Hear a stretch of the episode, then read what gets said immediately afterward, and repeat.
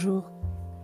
Vous écoutez l'épisode 77 de la saison 2 du podcast Revue et Corrigé. Cet épisode est tiré d'un billet du blog publié le 25 février 2021 et s'intitule La fin d'une époque. Vous aussi, vous y alliez fin août? Les jours passent et se ressemblent. Aujourd'hui, j'apprends une autre disparition, mais pas d'un être humain, d'une institution.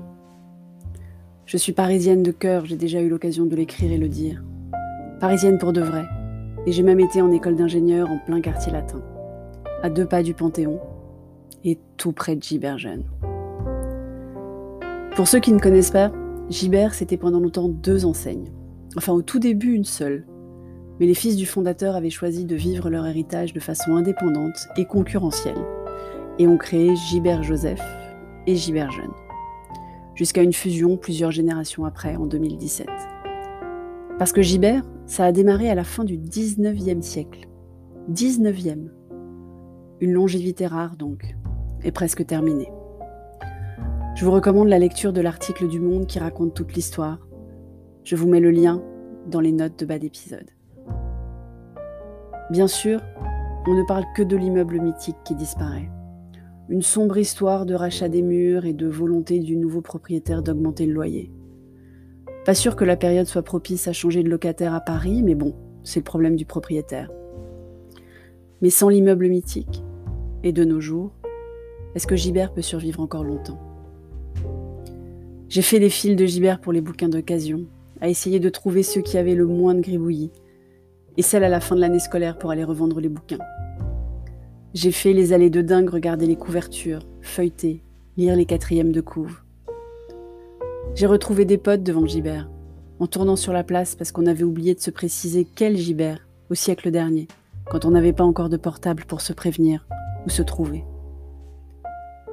Alors à cause de Gibert jeune, je me sens vieille? Pas du tout. Enfin un peu. Je me sens nostalgique surtout. À notre arrivée à Bordeaux, j'ai découvert Mola. Une librairie magnifique, à l'ancienne, avec des libraires qui s'y connaissent, comme chez Gibert donc, ou à la Fnac des quand elle s'appelait encore Vagram et qu'elle était à la place du Décathlon. Mais Mola ne fait pas dans le livre d'occasion raturé, gribouillé, surligné. Il en reste? Je sais qu'il y a des sites, j'ai d'ailleurs beaucoup vendu sur Momox pour alléger le départ vers Bordeaux. Je sais que des lycées organisent des bourses aux livres entre anciens et nouveaux d'un niveau, mais que reste-t-il de ces allées noires de monde où on essayait de feuilleter rapidement un grand nombre d'exemplaires pour dénicher celui qui avait le moins de notes, ou au contraire les notes les plus utiles? Bon, je sais, je suis passé de 2021 et Clubhouse aux années 70 sur plusieurs billets. Désolé. Est-ce que cette crise, ce n'est pas ça aussi? Cette alternance d'humeur, cette perméabilité au sujet, cette sensibilité à la disparition des choses connues, ce saut dans un futur dont on a du mal à définir les contours les impacts. Je ne sais pas si plus de choses et de gens disparaissent, ou si j'y suis simplement plus sensible en fait. Parce que des choses et des gens disparaissaient tous les jours avant aussi. Promis, pour le prochain billet, je parle de la Covid-19 à nouveau. Mais je ne vous garantis pas que ce sera plus joyeux. Merci de m'avoir écouté. Si vous écoutez sur Apple, surtout laissez un commentaire avec vos 5 étoiles, c'est très important les commentaires. Et sur toutes les plateformes de balado-diffusion, abonnez-vous et partagez. À bientôt.